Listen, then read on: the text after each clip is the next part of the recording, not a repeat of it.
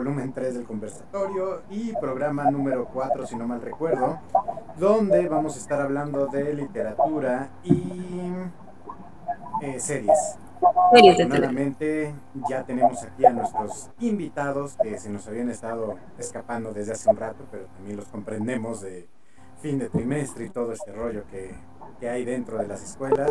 Muchas gracias por haber aceptado, Alfonso, Mashe, y pues ahora si se quieren presentar ustedes antes de, de los demás compas que tenemos aquí.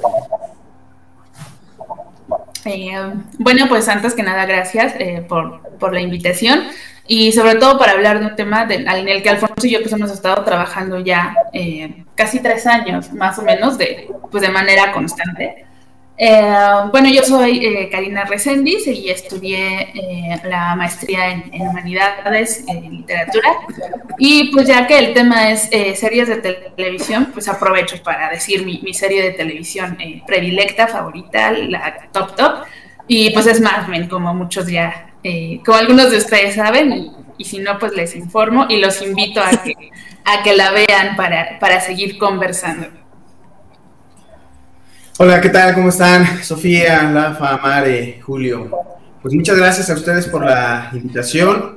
Eh, por ahí, bueno, ya nos habíamos enterado, gracias a, Sofía, de este proyecto que me parece pues muy, muy, muy eh, interesante, muy, muy apropiado. Esperemos que, les lata, bueno, lo que, lo que estemos platicando. Eh, efectivamente, pues bueno, ya tenemos un rato trabajando un poco este tema literatura, series de televisión.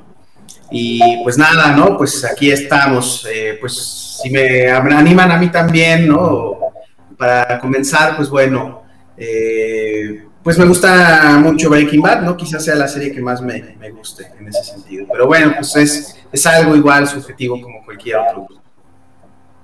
Pues estamos muy felices de que por fin, por fin se haya hecho posible que, que estén ustedes dos aquí en, en el podcast y ahora que, iniciamos las transmisiones en vivo, pues la idea es también de que muchas personas puedan acercarse, bueno, muchas, esperamos muchísimas, puedan acercarse a, este tipo de, contenido, ¿no? Y creo yo que estos temas nos pueden acercar eh, a las series de televisión desde otra perspectiva o a la literatura desde otra perspectiva, ¿no? Porque creemos que, que muchas veces nada más está en las escuelas o en los libros, pero también hay una relación con otro tipo de, cosas y las series son una de ellas, ¿no? Entonces estamos sumamente felices de que estén aquí y a ver qué, qué resultado sale de esta conversación del día de hoy.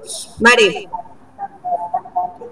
Bienvenidos, de verdad muchísimas gracias porque estén aquí. Me encanta su presentación con su serie favorita porque ya es empezar a ver las, los gustos pero yo, yo siempre voy a hacer esta pregunta, ¿cómo llegaron ahí? O sea, ¿en qué momento fue con la serie favorita o fue con otra serie? Y esta asociación con la literatura, igual podemos hablar un poquito, o puede mencionar de ustedes cómo, cómo llegaron a esa serie, cómo hicieron e, esta unión, porque seguramente quienes nos estarán escuchando a lo mejor saben que algún personaje se pudo desprender de un libro, pero de dónde viene el interés de cada uno, ¿no? Por, por asociar esos dos elementos. A mí me gustaría saberlo. No sé si alguno de ustedes quiere empezar. O Julio o se ocultó y si no, pues avanzamos. Julio, ¿nos escuchas? Creo que no. O sea, nos desapareció Julio. Muy mal, dice ahí en el chat. Ajá, en el chat. Este. Sí, Julio, te escuchamos. Sí, sí, te escuchamos. Ok, bueno, yo los escucho muy mal, pero apenas alcanzo a entender unas cosas, entonces, bueno, superé mi conexión.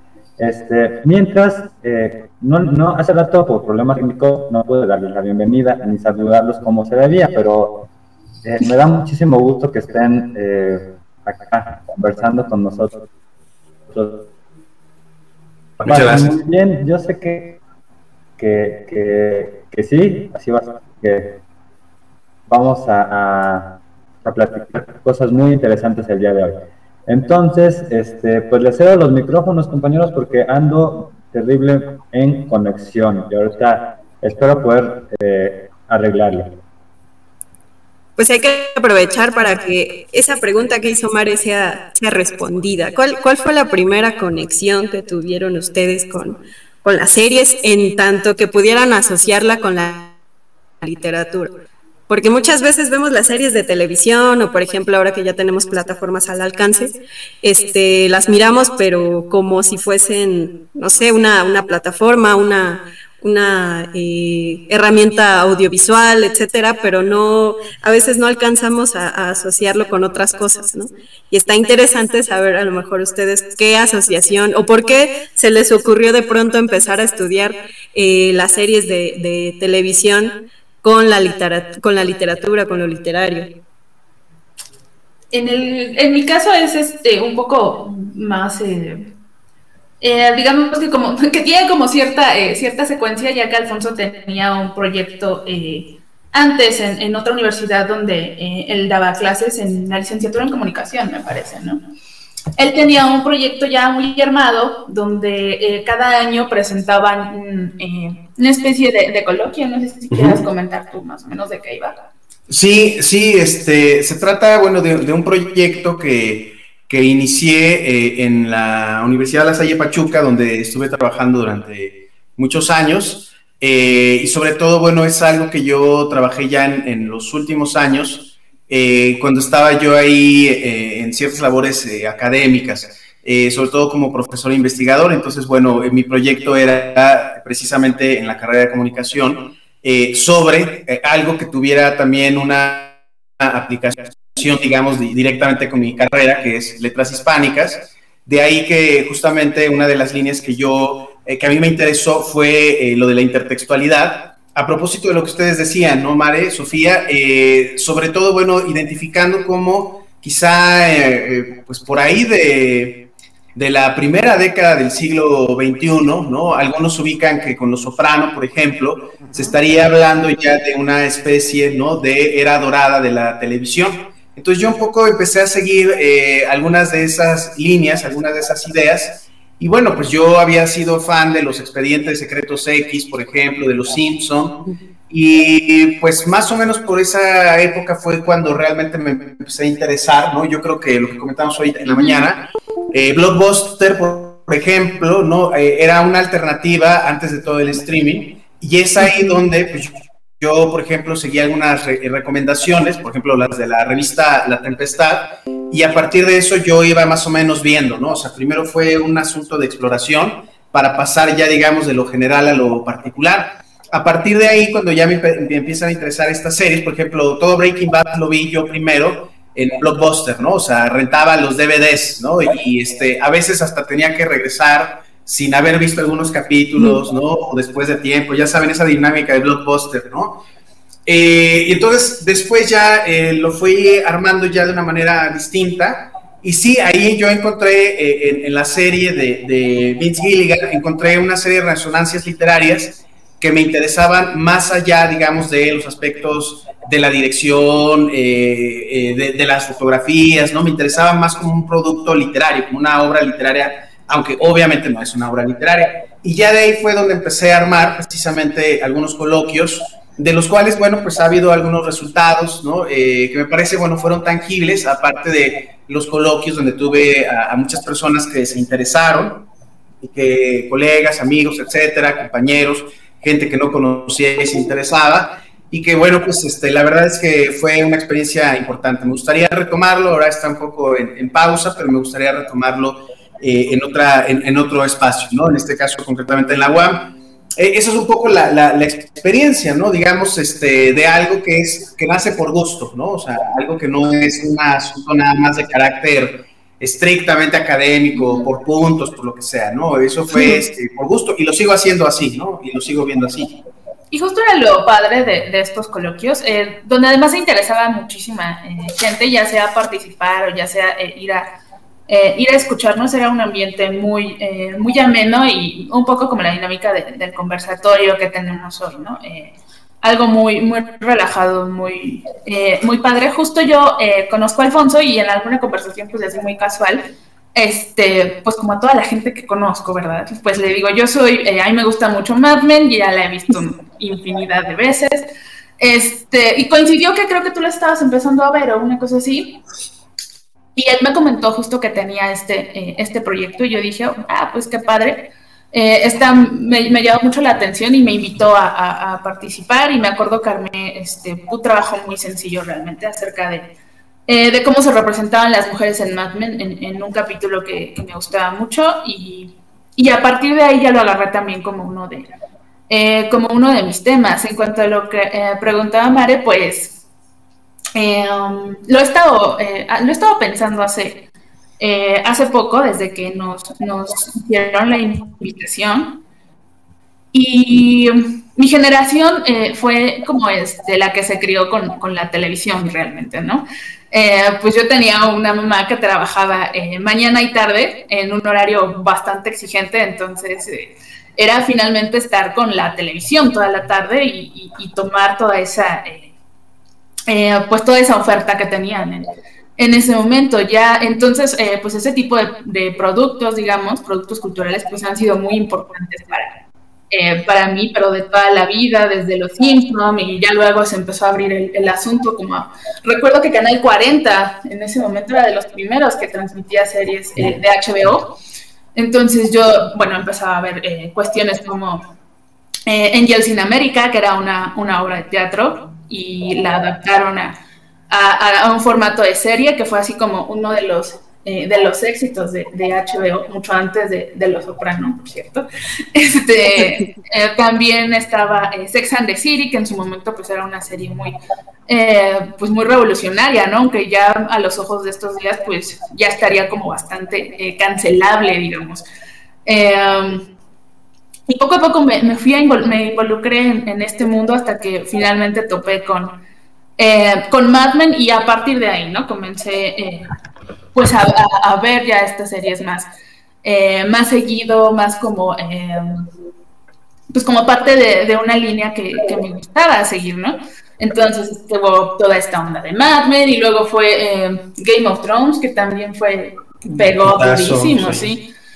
Y otra... Um, y bueno, también este, las plataformas, ¿no? Fueron las que se abrieron Ay, perdón. También uno de, la, de, de, que también a partir de algunas de esas series y que fue también un parteaguas en ese momento y que todo el mundo estaba al pendiente, pues era la de Lost.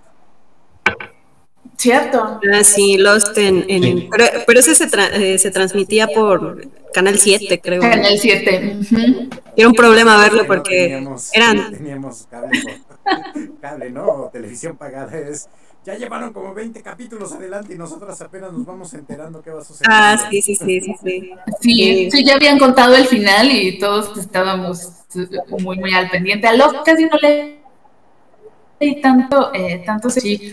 Eh, sí, el, el, revuelo que causó el final, híjole, pues po pocas veces visto realmente. Este, no sé, ¿tú le diste seguimiento a Lost? No, un poco, ¿no? No, no, yo nada, no. No, yo sí recuerdo que hablaban mucho de esa serie, pero pues no, yo todavía no estaba en la onda de las series, ¿eh? No, no me, no me llamaban, eh, esas no me llamaban la atención particularmente, y ya cuando me enteré más o menos del final, que ese sí fue expoliado sin conocer yo nada, pues la verdad es que menos, o sea, como que no le agarré mucho el, el interés. Pero sí, yo creo que es, tiene un lugar importante, ¿no? En esto que estamos hablando un poco como de la prehistoria, por decirlo, del, del, de este boom, ¿no? Que, que hubo ¿no? Sí, no sé cuándo acabó de hecho ni cuándo empezó, pero pues más o menos es paralela a esto que ustedes están diciendo, ¿no? A estas series. Sí. sí es que Lost tenía la característica. Mare, perdóname, Mare. Lo que pasa es que yo quería aprovechar la introducción porque quisiera explicar un poquito qué era Blockbuster, porque creo que también es ir acomodando la, la temporalidad. pero, gracias por decirnos Pero la es que sí gracias. mucho. Es que sí que algunas personas que nos pueden estar viendo a lo mejor no, ya no, ya no alcanzaron a ver el último blockbuster, ¿no?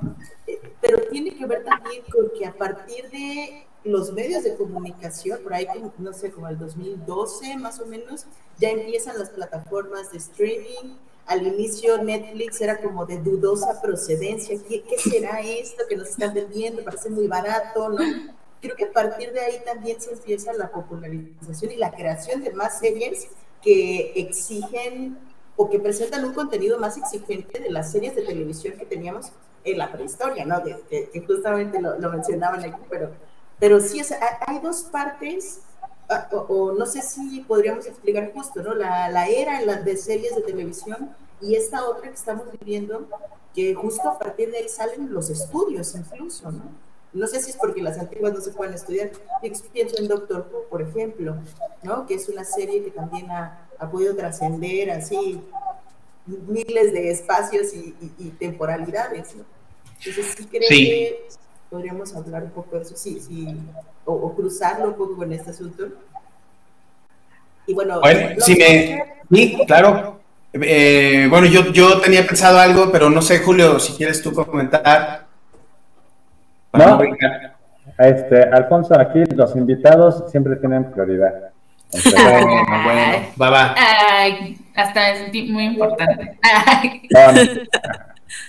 Eh, bueno, yo, yo estaba eh, pensando ahora que, mencionaba esto, Mare, que sí que parece algo hasta arqueológico, ¿no? En buena medida.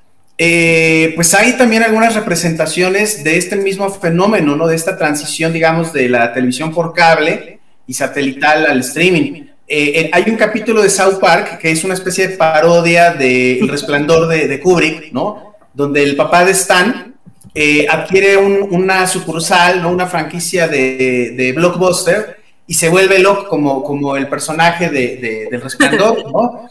Y la gente que pasa por ahí por el Blockbuster dice, ay, ese lugar me da escalofríos, ¿no? Y está ya tronando ahí horriblemente, sobre todo ya en Estados Unidos, ¿no? Aquí Salinas Pliego eh, sí hizo muy mal negocio cuando se le ocurre adquirir todos los blockbusters, ¿no? Pero ya sabemos cómo le fue a Televisa y a TV Azteca con, la llegada del streaming, ¿no? Cuando ponen a un presidente y pensando que ya tenían todo asegurado, pues ya sabemos cómo, cómo se viene ese derrumbe y esa crisis de la que pues, no, han salido. Bueno, en ese sentido, ¿no? Eh, y en espera que no les corten la transmisión, eh, en ese sentido, creo que por ahí se ven estas representaciones, ¿no? De, de, las, de las series pero del fenómeno mismo, ¿no? En, una serie tan supersiva eh, como, como llegó a ser eh, o sigue siendo, no sé, South Park, ¿no? Yo diría eso. Eh, por el otro lado, igual, esto que bien comentabas, Mare, de este auge, digamos, de estas series, sí se debe también a una especie, ¿no? De búsqueda de cierto público que este, a lo mejor esté pensando en consumir, ¿no? Así en un, sentido descaradamente capitalista, ¿no? En consumir obras que sean un poco más eh, sofisticadas, podríamos decir, que las series este, anteriores, ¿no? Incluso podemos pensar en toda esta cronología, ¿no? O en estas formas de tiempo, ¿no? En estos saltos, ¿no? Al pasado, al, al futuro, como en Breaking Bad, que son precisamente este, recursos que no siempre o que casi nunca se encontraban en las series de televisión, ¿no? Y que eso también en algún momento llegó a, sugerir que había que hacer un esfuerzo mayor en ese momento. Ya después ya vemos, por ejemplo, que, que, Daniel Krause, ¿no? También se quiere poner a hacer el mismo procedimiento para la serie de Luis Miguel, ¿no? Eh, y que eso, desde luego, pues es parte de esta forma de que, ah, pues vamos a hacer una serie este, contemporánea, pues bueno, ya el, tiempo no debe ser cronológico, ¿no? Eh, entonces, bueno, la verdad es que da para mucho, pero yo detecto también ahí esto que tú dices, si hay un avance, si hay una especie de eh, exigencia al espectador para que, para que se esfuerce para que vea estas otras obras que obviamente después se van a terminar, ¿no? El auditorio mismo se va a terminar acostumbrando, ¿no? Entonces habrá que buscar qué otros eh, eh, procedimientos, ¿no? Se llegan a hacer, que sí, que me parece que sigue habiendo. Ahora que tocas... No, es que ahora que esta cuestión de... Eh, pues de las series y de, Daniel Krause ya queriendo escribir Luis Miguel y cómo estas estructuras que teníamos antes en, la televisión de alguna manera no se pueden desechar del todo. Lo que comentábamos hace poco, finalmente muchas de las series eh, mexicanas, pero que está produciendo Netflix, tienen mucho una estructura de, eh, telenovela, ¿no? Eh, si bien no está como tan, tan claro la mala, la pareja, tralala eh, esas figuras, tan solo en Luis Miguel, este, sí, eh, sí eran completamente detectables, tan así que todo el mundo se preguntaba, bueno, pues si Luisito Rey ya se murió, eh, ¿quién va a ser ahora el, malo de, de, esta temporada? ¿no? Y resultó que pues teníamos dos, teníamos a la abuelita y al manager y No, no, no, esa, esa segunda temporada de verdad fue muy fea. No la vean, por favor. Pero bueno, eh, a fin de cuentas, y pues, retomando un poco esto, y qué bueno que lo adelantaste, pues creo que ha sido una actualización, pues digamos, no nada más desde los años 60, yo creo que podríamos estar hablando desde los años, a lo mejor 40, cuando inició la radionovela. Porque cada semana estábamos al pendiente, bueno, estábamos, no, no, ahí sí ya, ya, ya me la pregunté, no estoy tan, tan anciano. Pero cada semana, dije, la Sí, mi parte vampiresca todavía no la puedo llegar a decir, todavía nos puede llegar a quemar por ahí.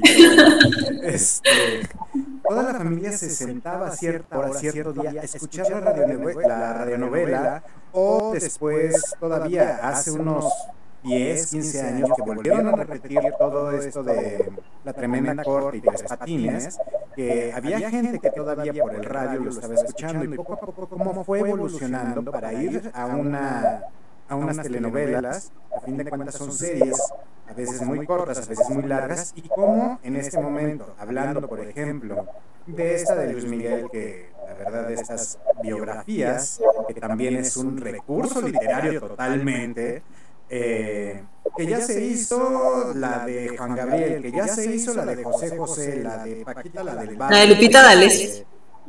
No sé de cuántas cosas, y se se paraliza toda la ciudad, por lo menos aquí en México, de que ya viene el siguiente capítulo de la, siguiente, de la segunda temporada de Luis Miguel o la de José José, y todo el mundo la está viendo y es de, bueno, pues a lo mejor no es algo que yo consuma, tal cual como, como cada quien tiene sus gustos, pero también es, es importante de cómo están repitiendo, y es, es lo, lo que iba, cómo están repitiendo estas fórmulas que a fin de cuentas tienen al pendiente, eh, que en este caso, pues a lo mejor yo no me iba con eso, pero ya en ahora sí por televisión, por cable, porque ya, ya nos pagaban un poquito más. Estaba esperando cada semana el siguiente capítulo de Arrow, ¿no? De Flecha Verde. De que, ay, hoy es jueves y toca mi, mi, telenovela o Sons of, ¿qué? Sons of Anarchy, que es la de los motociclistas. motociclistas. Ahí viene mi novela, este, bien ruda y ya es mi, mi día para sentarme una hora estudiando. ¿Cómo a fin de cuentas parecería que todo se está innovando, pero nada más estamos repitiendo ciertos patrones que ya se comprobaron de que funcionan desde el radio, sin importar si es streaming o televisión por cable o televisión abierta? En Instagram hay una cuenta eh, que a mí me, gusta mucho, igual que, que comenta con estos productos audiovisuales eh, no sé si la conozcan, pero pues le hago, le hago promoción aquí. Es este peli de la semana, así todo junto. Y e igual, ¿no? Es un tipo que, eh, que es como muy aficionado, muy clavado del cine, de las series y, y, los comenta de una manera, pues a mí me parece bastante atinada. Eh, y justo eh, me recordó esto que decía Lafa de, del famoso efecto Netflix, o la que él le pone este, la fórmula Netflix, ¿no? Que me parece que es este, que no nada más lo tiene la, la serie de Luis Miguel, sino también este, em, una serie como The Crown, que nos tiene muy al pendientes del chisme y ahora qué le pasó a Diana y qué le hicieron, no sé qué. Eh, y junta este, pues estas dos, eh, dos cosas, ¿no? El, producto audiovisual en sí, una historia, pues que ya la tenemos como muy masticada. Eh, en el caso, pues, de Luis Miguel, la, propia figura de, este cantante, y pues en el caso de The Crown, pues lo hermético, ¿no? Que, de repente llegaba a ser, pues, esta onda de, de, la familia real, es como la monarquía. Y este rollo de repente como medio de TV y novelas, ¿no? De, de ver es dónde está el, eh, el chisme. Entonces, eh, así como, como decía Lafa, pues nosotros estábamos al pendiente de, eh, de, por ejemplo, de Luis Miguel, y luego corríamos a la computadora a ver los memes, y corríamos a la computadora a ver quién era quién y quién es este manager y no sé qué. Lo mismo con este con, con The Crown, ¿no? Íbamos y y, y, sí es cierto que a Lady Diana la encerraron tanto tiempo y sí es cierto que patinó en, Buckingham Palace y, estas cuestiones. Eh, a mí me parece que esa es la, eh, la fórmula que ha encontrado Netflix para, eh, para darle esta, pues este impulso a, los, a, estos productos que, que, ellos mismos realizan. Y pues también una cuestión ahí medio, medio ambigua que siempre ha, tenido Netflix. Creo que es, una plataforma que no ha tenido una postura eh, muy clara en, muchos sentidos y, aprovecha un poco ¿no? esa, esa ambigüedad, digamos. Yo un poco, claro. un poco con eso, pero aparte, algo que decías, Mashe, es en cuanto a la fórmula Netflix, ¿no? es también regresar a la fórmula de la telenovela, porque cómo terminaba todos los días la, telenovela y más todavía, los viernes en la noche, en la tarde, ¿verdad? Era con un suceso súper importante, bueno, este, diegéticamente súper importante, ¿no? Porque te quedas con, Un niño, pero bueno, entonces, este, vuelven a, retomar otra vez ese, ese esa estructura, ¿no? O sea, dejarlos súper intrigados para que el próximo episodio, pues, eh, estén ahí al pendiente, ¿no? Entonces, este, bueno. Y que eh, fue el recurso de la novela de Folletín, ¿no? Y ese recurso de Sherezada, de Las Mil y Una Noches, o sea, también es como ver que eso funciona y y otra, yo caí con narcos, la verdad, sí, ya. Aquí en el conversatorio se expone. O sea, yo sí me fui ahí a buscar narco. O sea, porque también hay, está esta parte, claro, el morbo de repente se despierta en alguna, en alguna historia. Claro, claro, y, y de cachar estas referencias además, ¿no? Estas cuestiones de, pues extradiegéticas, digamos, de, de si es cierto o no es cierto. Ya ahorita que andamos con eh, con estas cuestiones de, los gustos culposos, pues sí, la verdad es que yo también he caído. Luis Miguel, la primera temporada me la eché enterita, estaba así, tal cual, nada más esperando a que dieran las 7 del domingo para verla. Eh, ¿Qué otra? ¿Qué otra cosa he visto así? Game of Thrones. Game of Thrones también. ¿Culposamente? Pero esa, sí, culposamente, sobre todo la última temporada, que qué horrible que fue. la ¿no? Sí, no, pues estuvo feliz. Sí. Bueno, para mí. Yo no la he visto, pero por todo el chisme que se armó alrededor del final de la, de la serie, sí, sí daban ganas de verla solamente por llegar a comprobar si realmente había sido un final muy chafa o había sido este, esperado, inesperado, etcétera. Pero sí, no, no, no llegué a caer en el encanto de Game of Thrones. No, no, no, la última temporada, la fa que creo que sí coincide conmigo, fue, ay, no, era, o sea, ya la terminé de ver porque era un proyecto al que le tenía que dar cierto cierre, ¿no? Tenía que, terminarla porque ya habían perdido demasiado tiempo viéndola y, y, tenía que concluir de algún modo, entonces por eso la terminé de ver, pero no, fue, fue, fue muy decepcionante. Y, y ahora justo se, se aprovechan, ¿no? De este eh, de este momentum que tuvo esta, eh, esta serie. Y van a sacar creo que otras dos, ¿no? Sí, unas, este, unos spin-offs, algo así, ¿no? Otras dos basadas en la misma y, y, dices, bueno, ya también aprendamos a, soltar. A mí me gustaría saber eh, por qué Mad Men y por qué Breaking Bad son sus series favoritas. Digo, más allá de que a lo mejor tienen gustos o inclinaciones hacia los temas, no sé. Eh, pero me, gustaría saber por qué son sus series favoritas y relacionado con, esto que estudian ustedes de lo literario en las series. ¿Quién va? ¿Vas primero? Bueno. Va.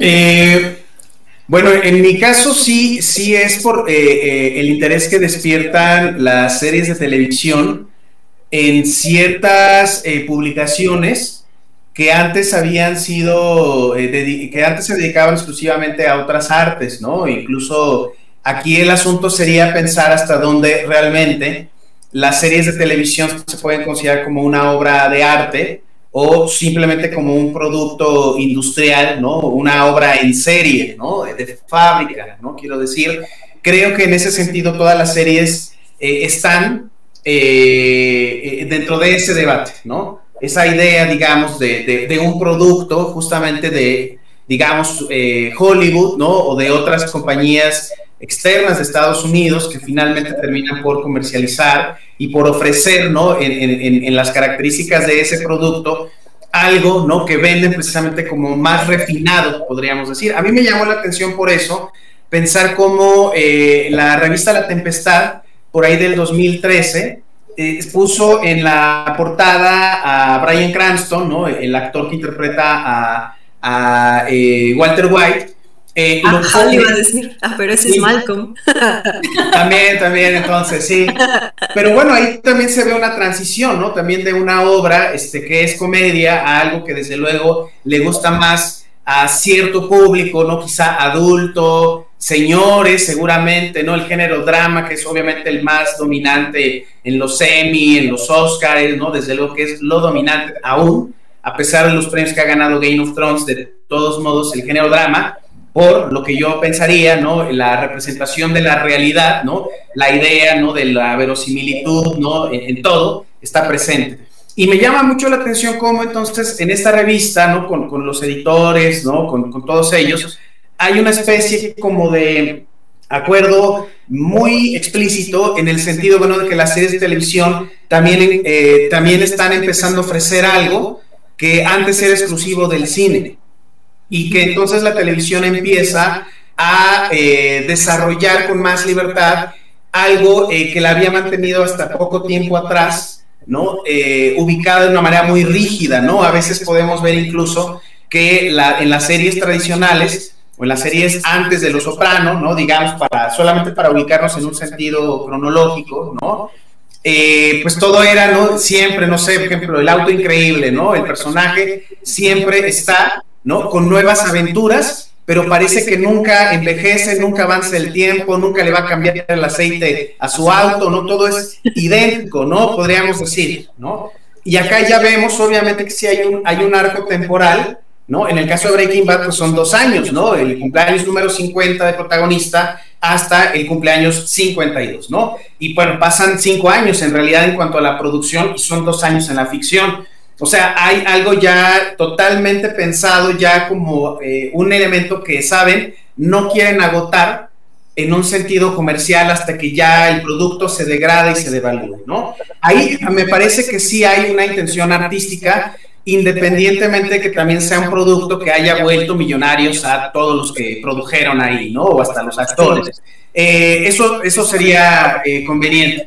Y entonces, bueno, hay esas referencias, digamos, de una revista cultural eh, que llama la atención de algo que es una obra de los medios de la cultura de masas, ¿no? Lo que tendemos siempre como a desautorizar es lo que me empezó a llamar la atención, ¿no? Después también me encontré, por ejemplo, a uno de los autores que yo he trabajado, Ricardo Piglia, que también empieza a hablar bien de una serie de HBO que es The Wire, ¿no? Que también yo, por esa recomendación, empiezo a ver, y así una me va llevando a otra, ¿no? Y ya va creciendo el, entusiasmo. Y con respecto a Narcos, por ejemplo, para mencionar lo que dice Mare, eh, me llama también la atención como Mario Vargas Llosa, en algún momento llega a mencionar que él también está viendo televisión, ¿no? Un señor que desde luego es mucho más conservador que todos nosotros juntos, ¿no? Y que dice que también está viendo televisión, ¿no? Y que está viendo narcos. Ahora, me parece, también tratando de pensar un poco en la estructura narrativa de narcos, que casi no he visto, eh, lo confieso, pero pareciera que también hay una especie como de estructura más o menos decimonónica, me parece, ¿no? Como usted dice, también hay algo de telenovelesco, ¿no? En buena parte de las series. Y a lo mejor es lo que le gusta a Mario Vargas Llosa, en el sentido, ¿no? Podríamos decir, de una estructura, ¿no? O sea, algo que sí es para él, ¿no? En esa línea, algo que puede reconocer, ¿no? No sé qué otras opiniones pueda, pueda tener él de otras series, pero sí llegó a comentar ahí públicamente que sí le, interesaba. Entonces, la verdad es que esto también involucra, ya vemos, ¿no? No solamente a, estudiosos exclusivos de la comunicación, del cine, sino que estamos nosotros que nos dedicamos más a la literatura. Y esto de alguna manera también eh, nos permite pensar por qué no intervenir, ¿no? ¿Por qué no también este, trabajarlo y revisarlo? Y además, ¿no? Yo creo que lo más importante pues que sea algo que nos, que nos guste eh, realizar, ¿no? Que, que, no sea, que sí sea un asunto hedonista, desde luego, también. Claro. ¿Y Mad Men? Híjole, en mi caso, justo estaba pensando cómo llegué, llegué a Mad Men, eh, y tengo todo como muy difuso, pero recuerdo que empezaron a pasar como la, creo que temporada 1 y 2 en Canal 11, pero era una cosa así como muy misteriosa porque casi no la anunciaban. Eh, la pasaban todos los viernes, creo que a las, a las 11 de la noche, ya en un horario bastante este, pues bastante fuerte para mí, al menos que siempre he sido como anciana de corazón. Ah, pero bueno, yo lo veía, em, creo que lo primero que me llamó la atención fue esta, eh, eh, pues esta cuestión de que se desarrolla en los años 60, ¿no? Yo siempre he tenido como, como esa, esa fascinación por esa década y, era muy marcado eh, todo. Recuerdo que yo vi el primer capítulo, que es el de Smoke, Smoke It Gets in Your Eyes, y presentaban, ¿no? Pues este, era, era el piloto y justo pues hacían una presentación de, de todos los personajes, de que era esta agencia de publicidad en la ciudad de Nueva York y, y estaba este, este hombre genial, ¿no? Que tenía el problema de, eh, de las tabacaleras, que ya eh, había cierta regulación con las tabacaleras y entonces eh, no podían poner testimonios médicos diciendo que pues fumar era sanísimo, eh, tampoco podían poner eh, deportistas, o sea, muchas eh, restricciones. Y entonces se le presenta este problema a, Don Draper y lo soluciona de una manera muy, muy genial, ¿no? Dentro de, dentro de la serie. y vemos, ¿no? Finalmente este... pues este arquetipo de hombre, este hombre muy elegante, adinerado, este, muy galán, eh, todo, todo un calimán realmente este, este hombre, Don Draper. Eh, y al final me, me, gusta, lo que me llamó mucho la atención fue el final. La escena donde llega a su casa y, nos damos cuenta que eh, tiene una esposa, una familia muy tradicional, muy establecida en los suburbios de, Nueva York y, y, dos hijos, ¿no? Entonces, recuerdo que lo primero que, que, me pregunté es de, bueno, pues, ¿quién, quién es esta persona? ¿Quién es eh, quién es Don Draper y pues a partir de ahí ya eh, eh, me enganché.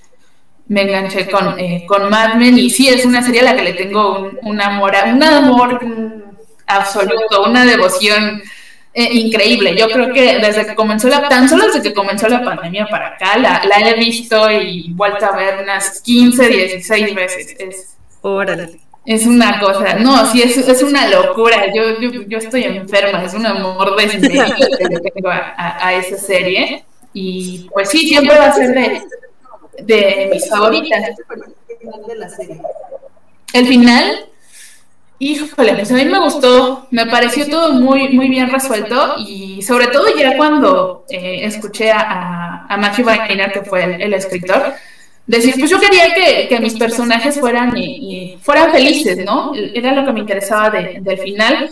Eh, finalmente sí fue un poco eh, complaciente, pero, eh, pero me agradó esta cuestión, ¿no? De que finalmente Don Draper alcanza esta, esta paz mental, está bien con, con él mismo, acepta el, pasado al que tanto le vio y, ve como con cierta esperanza al futuro y sale de este comercial de, de Coca-Cola, ¿no? el de It's the Real Thing. Entonces, eh, al menos mi interpretación de ese final fue así de, o sea, este güey te puede vender hasta la paz mental. Es, es, es una absoluta, eh, una absoluta genialidad, que él encuentra justo esta paz que está buscando y, y lo inspira para hacer el, el, comercial más famoso de nada más y nada menos que Coca-Cola, ¿no? Entonces, eh, ahí está, no sé, se me hace completamente genial que haya terminado justo, justo con ese comercial.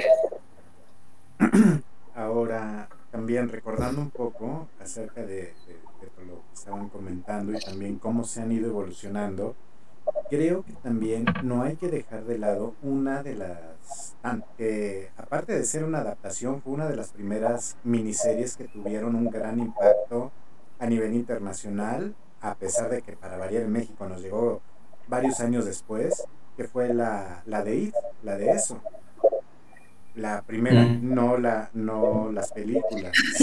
Está voy a, bueno, no vamos a hablar ahorita tanto de esa. Pero también esto me da pauta, estas adaptaciones que se han hecho de algunos libros o de a lo mejor de historia, ¿cómo, cómo las ven ustedes? ¿Cómo, ¿Cómo las están percibiendo? No sé, ahorita recuerdo, por ejemplo, la de Gengis Khan o Vikingos, que son un poco más históricas en, en, este sentido, o también, no sé si genialidad o qué caramba podría ser lo que hizo o lo que está haciendo ahorita Disney de crear un universo paralelo para lo de este, la bruja escarlata, para Loki, para la presentación del nuevo Capitán América?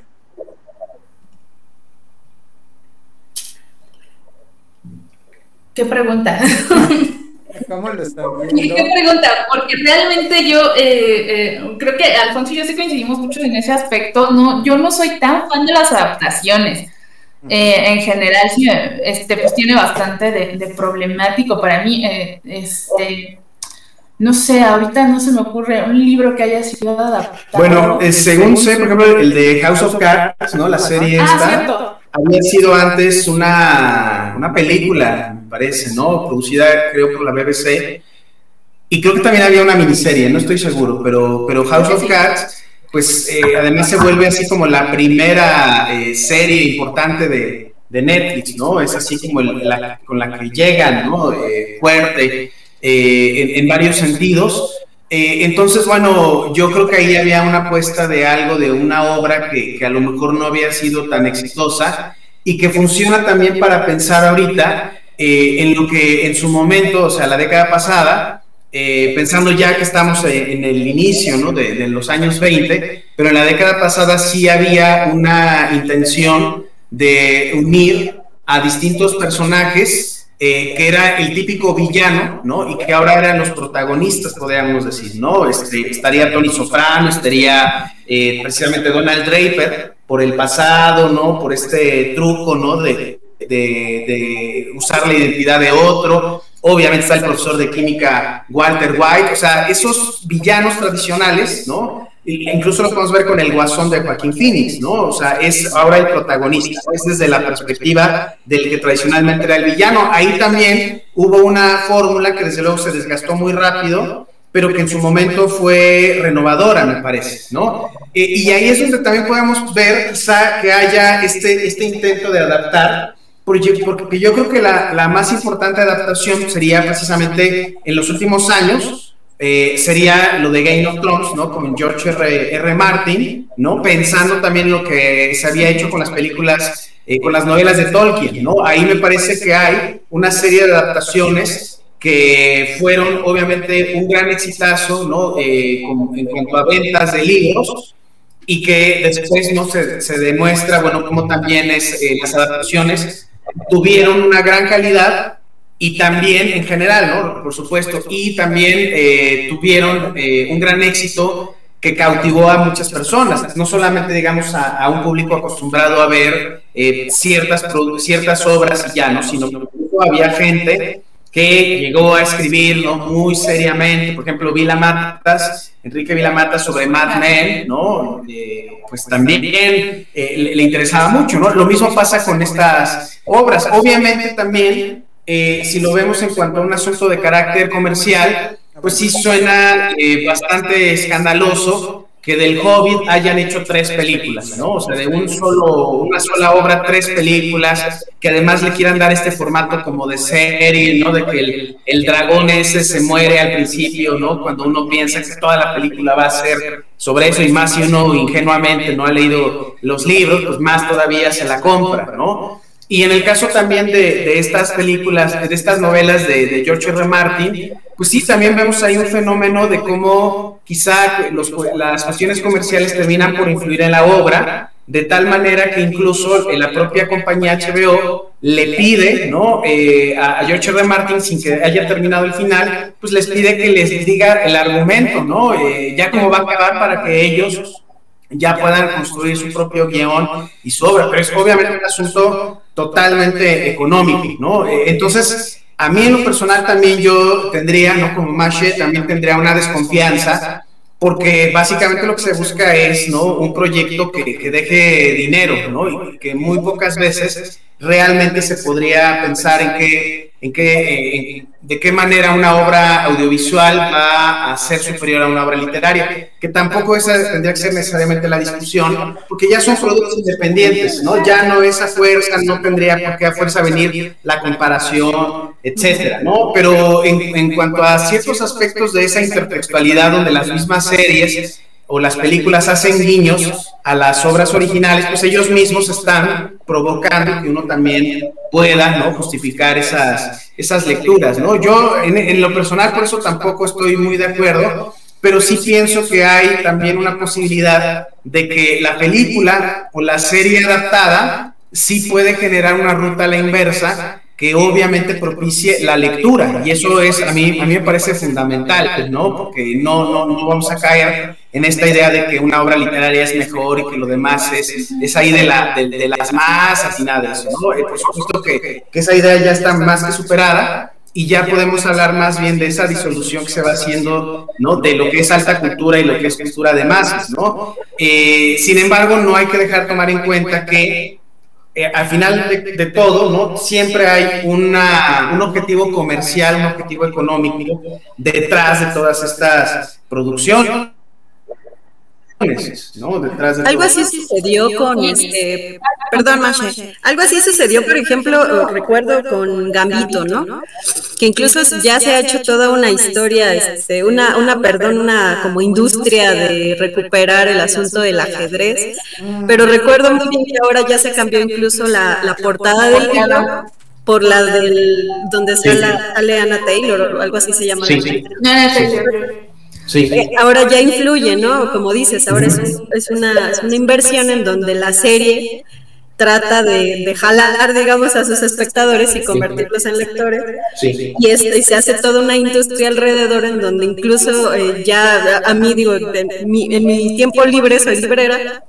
Y también hay, hay mucha gente que está pidiendo a gritos este, libros de, ajedrez, ¿no? Entonces, todo esto viene de un fenómeno muy reciente a partir de, de la serie de Gambito, ¿no? Y es, es un fenómeno similar, me suena que es un fenómeno similar. Pues yo justo recordaba, eh, ahorita que Alfonso comentaba lo de Game of Thrones, cómo la última temporada la promocionaban así, decían, no, no se preocupen, nosotros tenemos la requete bendición de George Martin, él nos aprobó todo esto, va a estar lo más apegado a, los libros que podamos, aunque el dichoso libro, no sé si este señor ya lo haya escrito o, nos esté engañando, o qué. A mí en cuanto a las adaptaciones, para mí, no sé si, si, si porque mi formación es más de literatura o algo, pero es como traducir. Me parece que hay algo que, que al hacer esta, esta adaptación en otro formato, como que hay algo que, se va a perder, ¿no? Eh, y que está justo eh, exclusivamente en el, en el, producto literario. Yo recuerdo cuando vi, eh, vi Carrie por primera vez, que por cierto yo creo que Stephen King es como el rey de las adaptaciones de, de, libros a, películas. vi Carrie por primera vez y, me gustó mucho la, la, película y dije, ah, pues voy a leer el libro. Y al leer el libro, pues nada que ver, ¿no? Eh, había cuestiones que, que, habían cambiado mucho y, yo decía, no, pues es que eh, como que el libro eh, me da más para, pues no sé, llamémoslo para imaginar o para, me da más historia, ya no es este justo porque ya no está constreñido a, que si lo vamos a poder llevar a la pantalla o no, si los efectos especiales nos van a dar, si esto, si aquello. Entonces, este, creo que hay algo que, que se va a perder ahí. Yo no sé si, si sigan con esa onda, pero Netflix tenía la, la idea de adaptar 100 años de soledad y hacer una serie entonces yo desde aquí les doy mi bendición y espero que les vaya muy bien con eso y, por supuesto que la voy a ver, no me va a perder ese chisme, pero por nada. ¿Hay algún personaje o alguna obra que cuando lo hayan leído hayan pensado, esto se vería genial en pantalla? Sí. Es que a mí me preguntan eso y te juro que lo primero que pienso es en los cuentos de Mariana Enríquez. Ah, eso estaría padre. A mí es algo que sí se me antojaría ver, eh, eh, ver así en, un rollo más, más audiovisual, ¿no? Pues yo, yo este, eh, también a veces este, recomendaría, a veces recomiendo la serie Los Siete y los Lanzallamas, que la TV argentina, ¿no? la TV pública produjo hace como 5 o 6 años. Y lo, lo, lo, sé pues porque precisamente Piglia, Ricardo Piglia, estuvo en el equipo de, guionistas, ¿no? Como que él a veces da algunas pautas de la trama.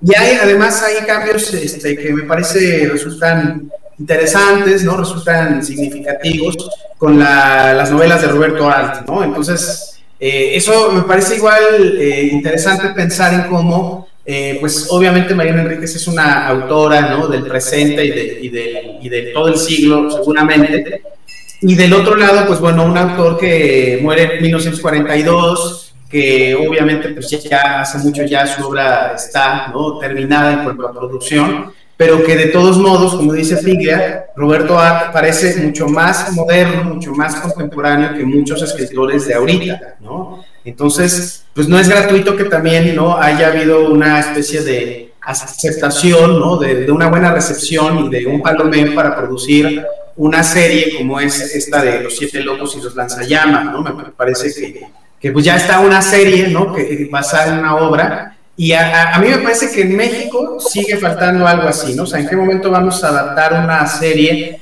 eh, de una obra literaria canónica? Pues yo creo que todavía nos, nos, nos, falta para pensar, y no porque a fuerza tengamos que hacerlo, ¿no?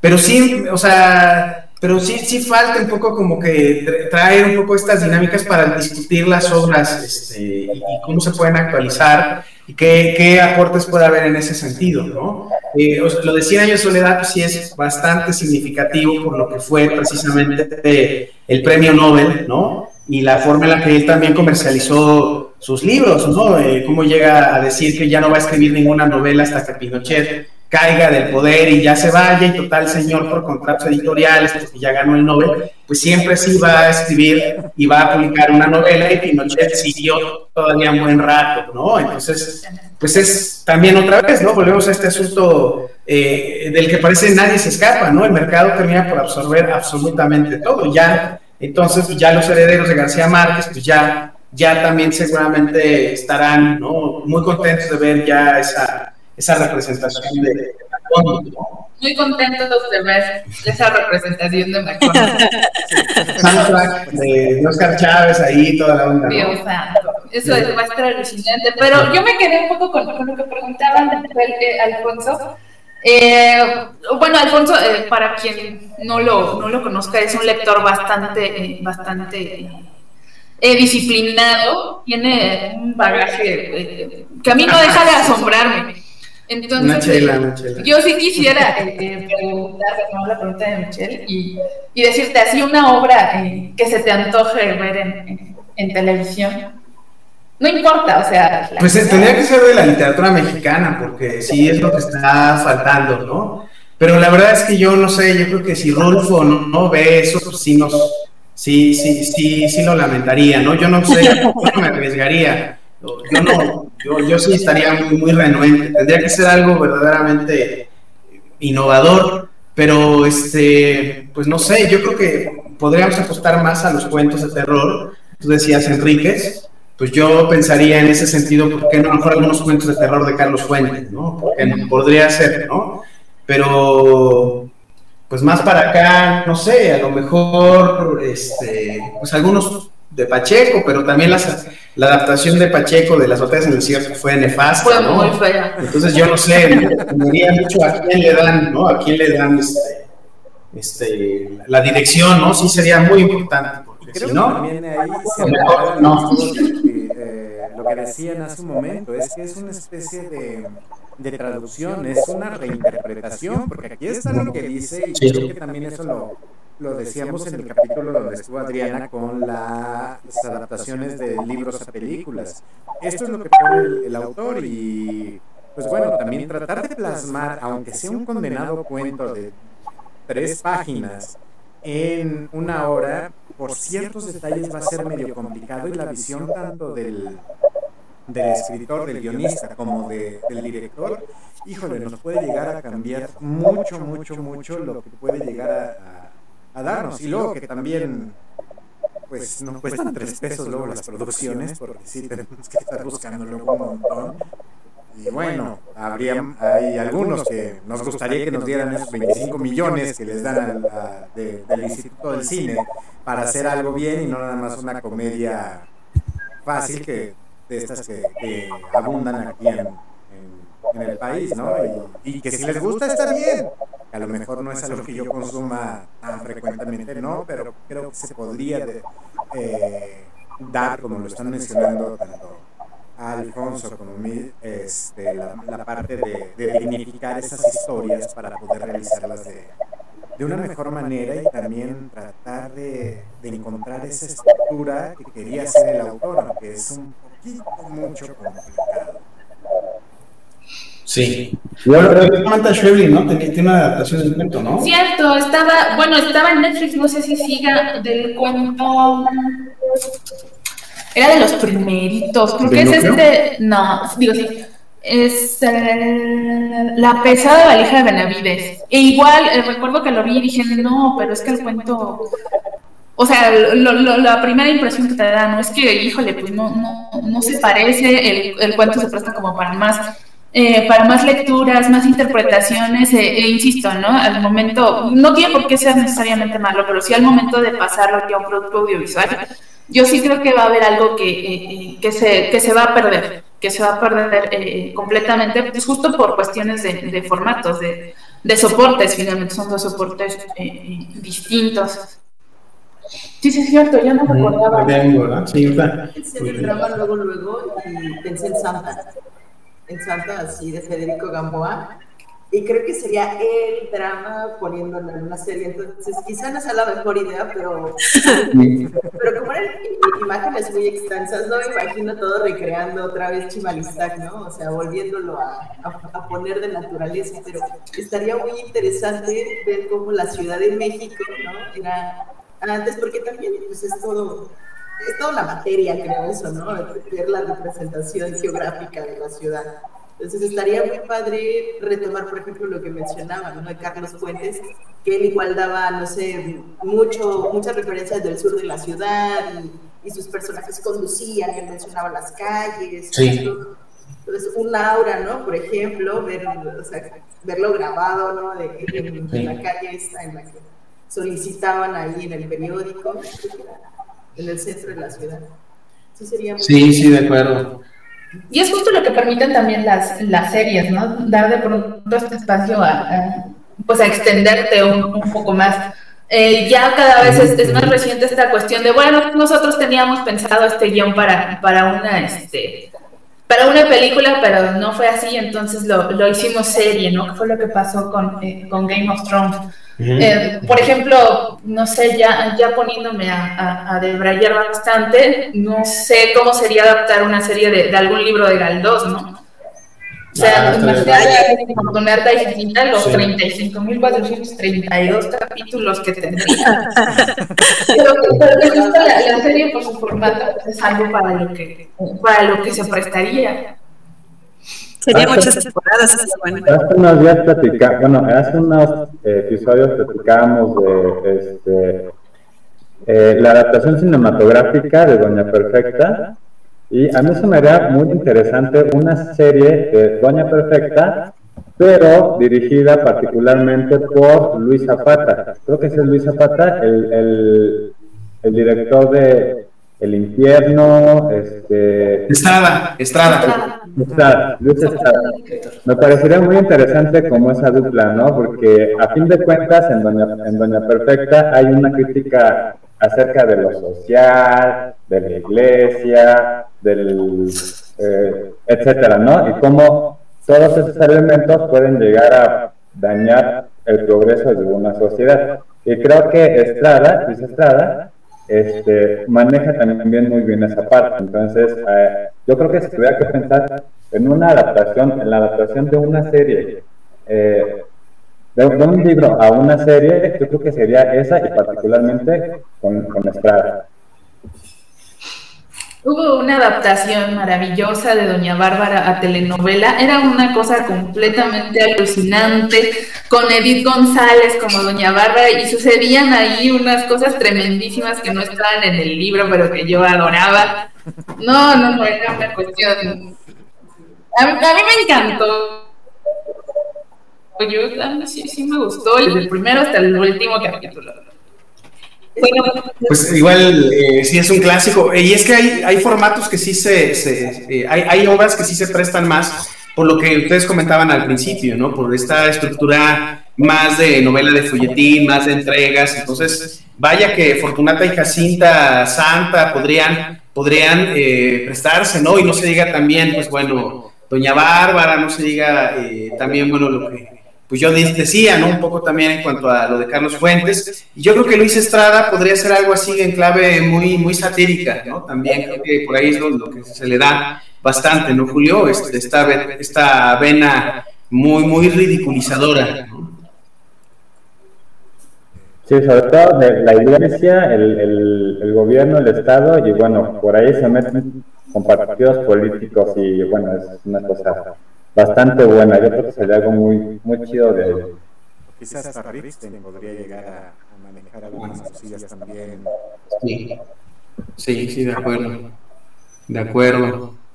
Sí, la verdad es que sí da para mucho, o sea, eh, estos intercambios, este, de la literatura al cine, del cine a la literatura, ¿no? De ahí a las series de televisión, pues sí da para, para, para muchísimos este, eh, elementos, ¿no? Que se puedan eh, seguir trabajando, da para mucho.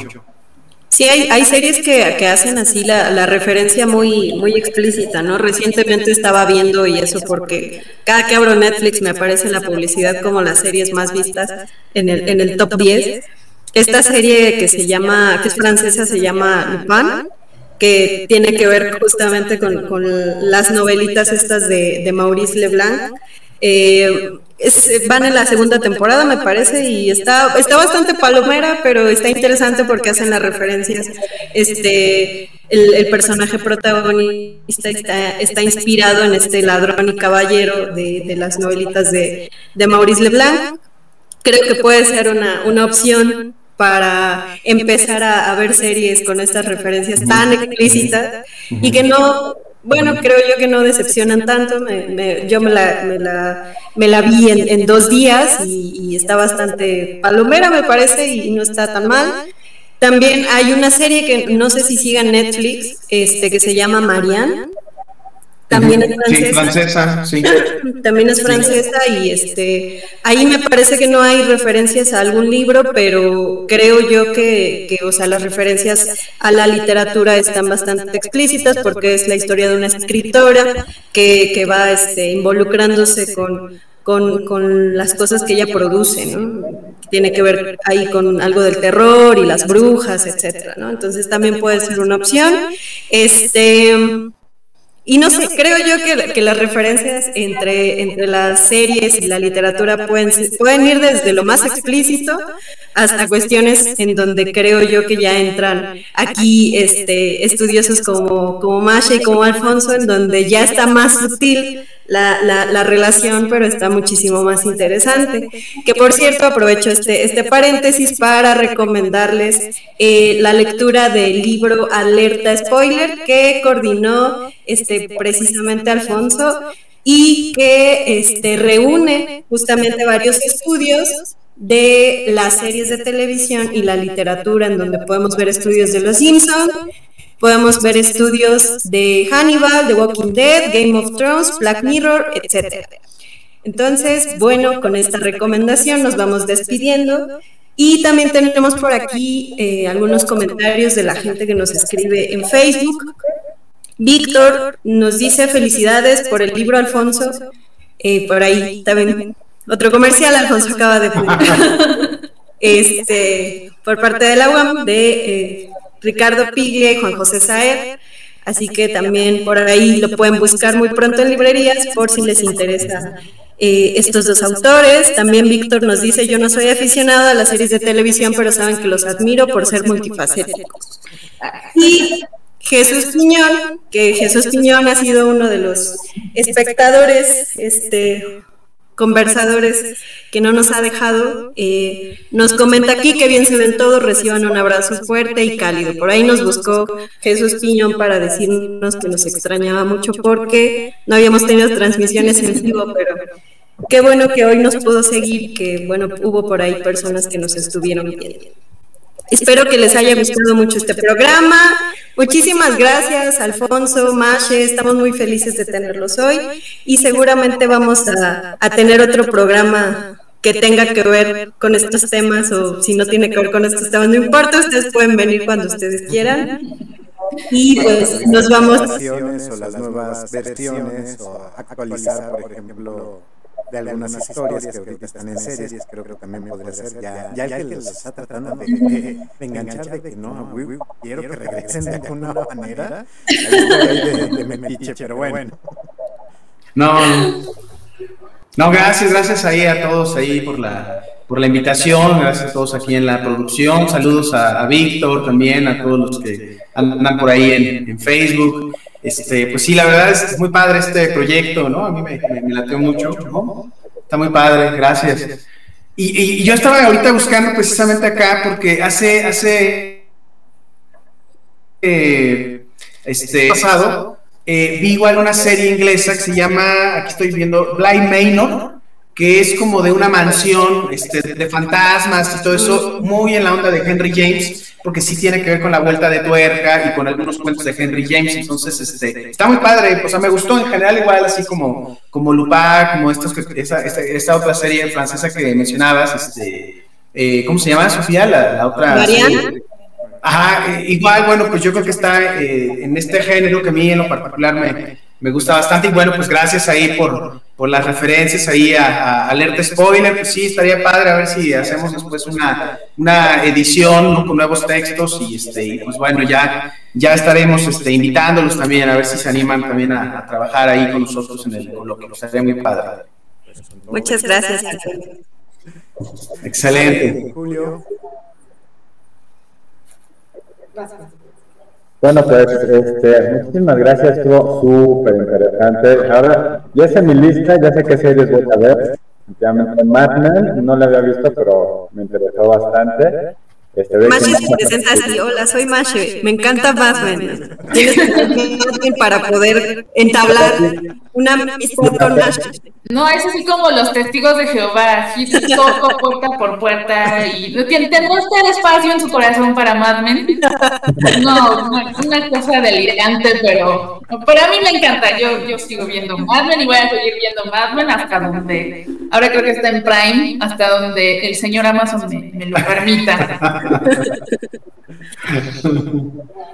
Pues, pues, muchas gracias y este, por ahí espero que eh, yo creo que como bueno es que sí la verdad creo que sí es un tema que se puede prestar para seguir platicando mucho tiempo así es que ojalá pudiéramos repetirlo creo que nos faltaron algunos temas este, a mí me hubiera gustado hablar un poquito por ejemplo de las series de comedia eh, o algo así no entonces pues yo lo dejo allá al aire por si, como para interesar el asunto, ¿no? Como para presionar un poquito para que regresen. Pues,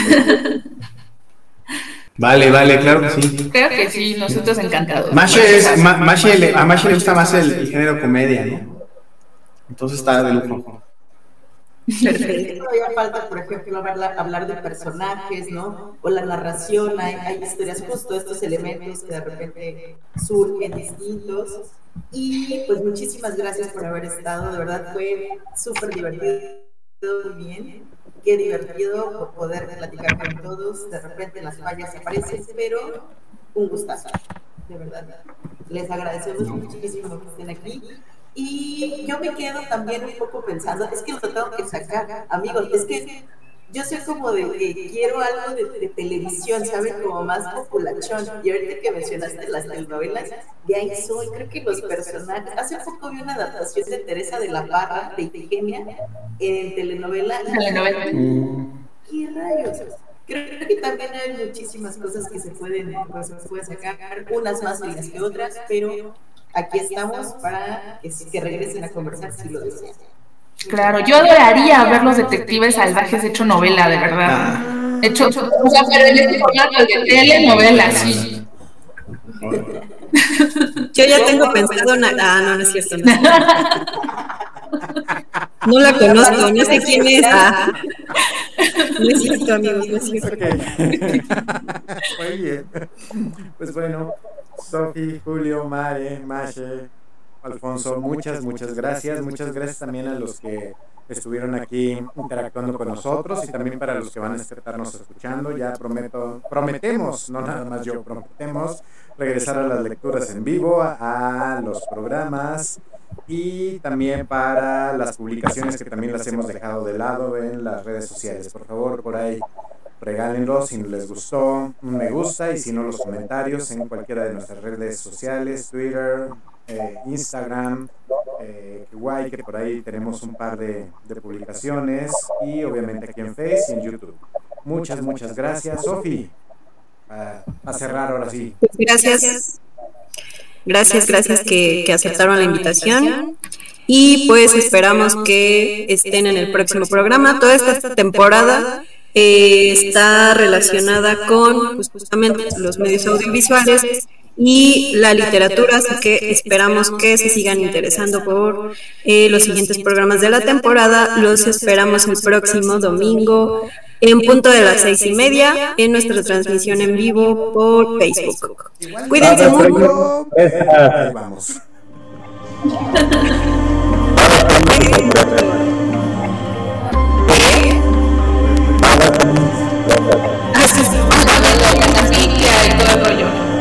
Sí, también pueden entrar. Cuídense mucho, nos vemos. Bye.